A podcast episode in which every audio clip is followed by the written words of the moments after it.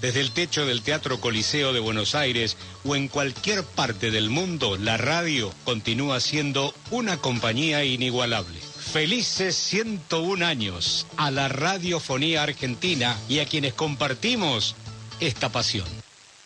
Esta banda de audio que ustedes han escuchado está acompañada por unas imágenes entrañables que Radio Continental ha puesto en su web y que hemos puesto en este momento del programa para charlar unos minutitos con un señor apasionado del mundo de la radio que aquí en la ciudad de Bahía Blanca es propietario de un museo de radios antiguas. Se llama Carlos Benítez y tengo mucho gusto en saludarlo en este día del cumpleaños de la radio 101. Eh, ¿Cómo le va Benítez? Soy Fernando Bravo desde Radio Continental. Buenas tardes, ¿cómo está usted? Buenas tardes, Fernando. Eh, un saludo para, para usted, que es un referente de la radio, como tantos otros, como Fontana, como Carrizo. Así que eh, feliz día para todos y también para los que están, digamos, atrás del micrófono, ¿no? No solamente los periodistas, sino los operadores técnicos que hacen todos, hacen todo de la radio, ¿no? Efectivamente. Bueno, ¿y de usted desde cuándo atesora este, este mundo de las radios antiguas, Carlos? Mire, Fernando, yo desde un chiquito, tendría unos 10 años, eh, sin saber nada de electrónica, de radio, de nada, mi tío, en la ciudad de Punta Alta, cerca acá de Bahía Blanca, me hizo soldar dos o tres cositas y me dijo, ya hiciste una radio. Me puso unos auriculares antiguos de alta impedancia y escuché el U2 Radio Bahía Blanca a 20 kilómetros de la ciudad. Eso fue el despertar de las vocaciones, porque yo digo, es una magia esto. O sea, eran las clásicas, se acuerda, radios galenas, que hoy la, la, tengo en el museo, esta radio galena que hice yo, que está hace 50 años que está andando y nunca la apagué, porque eso no tiene pilas, no anda sin pilas, sin energía eléctrica, sin nada. ¿eh? Uno es lo más difícil para mí de explicarlo cómo funciona una radio, porque si uno eh, la señal la manda a un amplificador y la saca por un parlante, ahí sí necesita energía, pilas para el amplificador, pero se puede escucharlo sin necesidad de ser amplificada. Y bueno, a partir de ahí eh, entra la vorágine por saber qué eran las ondas electromagnéticas, qué era esta magia, este misterio, porque es un misterio cómo va la onda por el aire y cómo uno la recibe. Y estudié, por supuesto, eh, me recibí de ingeniero, y aquello que pensaba de pibe, eh, que era una magia, después de haber estudiado todas las ecuaciones matemáticas que describen el funcionamiento, hoy sigo pensando que es una magia también, ¿no?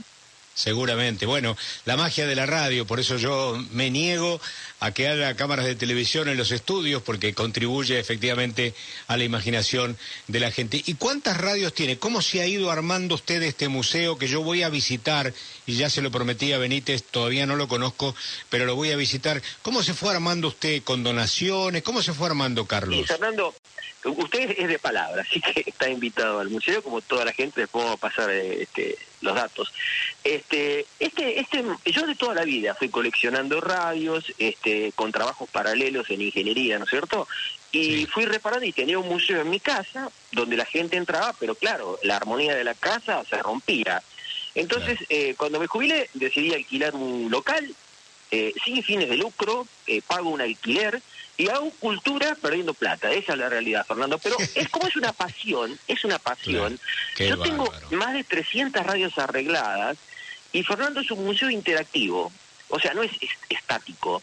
O sea, acá las radios eh, le, dan volumen, la prenden, la apagan, ponen la vitrola que quieran, el disco que quieren. Es muy interactivo y bueno, eh, he sido reconocido este, espiritualmente, ¿no es cierto? Por ejemplo, me han dado el premio protector cultural eh, de Bahía Blanca, el señor Estaltari, que es un museólogo, también la Comisión de Reafirmación Histórica, en fin.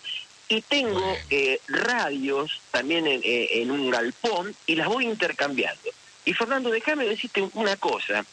Este, vos sabés que tengo la es reciente esto, ¿no? Sale mañana en, la edición de la nueva provincia del diario local de Bahía Blanca, que se puede ver digitalmente también y en papel.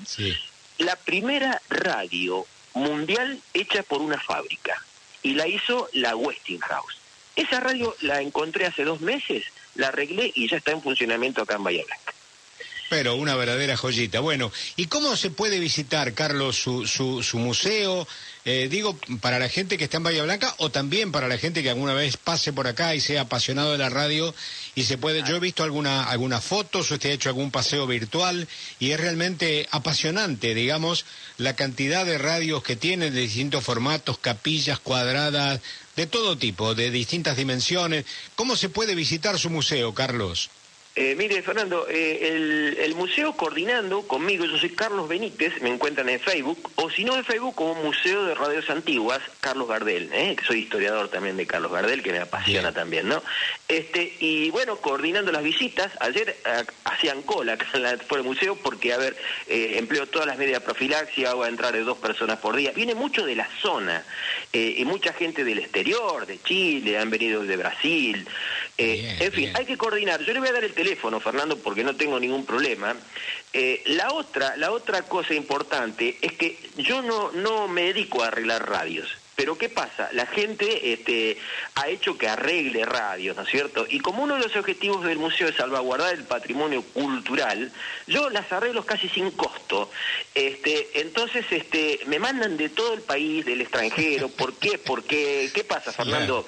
Es un oficio que, que ha sido dejado de lado. Ni yo en la universidad estudié válvulas eléctricas, ni yo estudié válvulas eléctricas. Pero bueno, como lo aprendí de chico, entonces arreglo para todo el país, para el exterior viene gente de Chile, y ahora tengo que dar una recorrida virtual para gente de Querétaro, de México, que quiere conocer el museo. Así que el teléfono es 291 4223 928.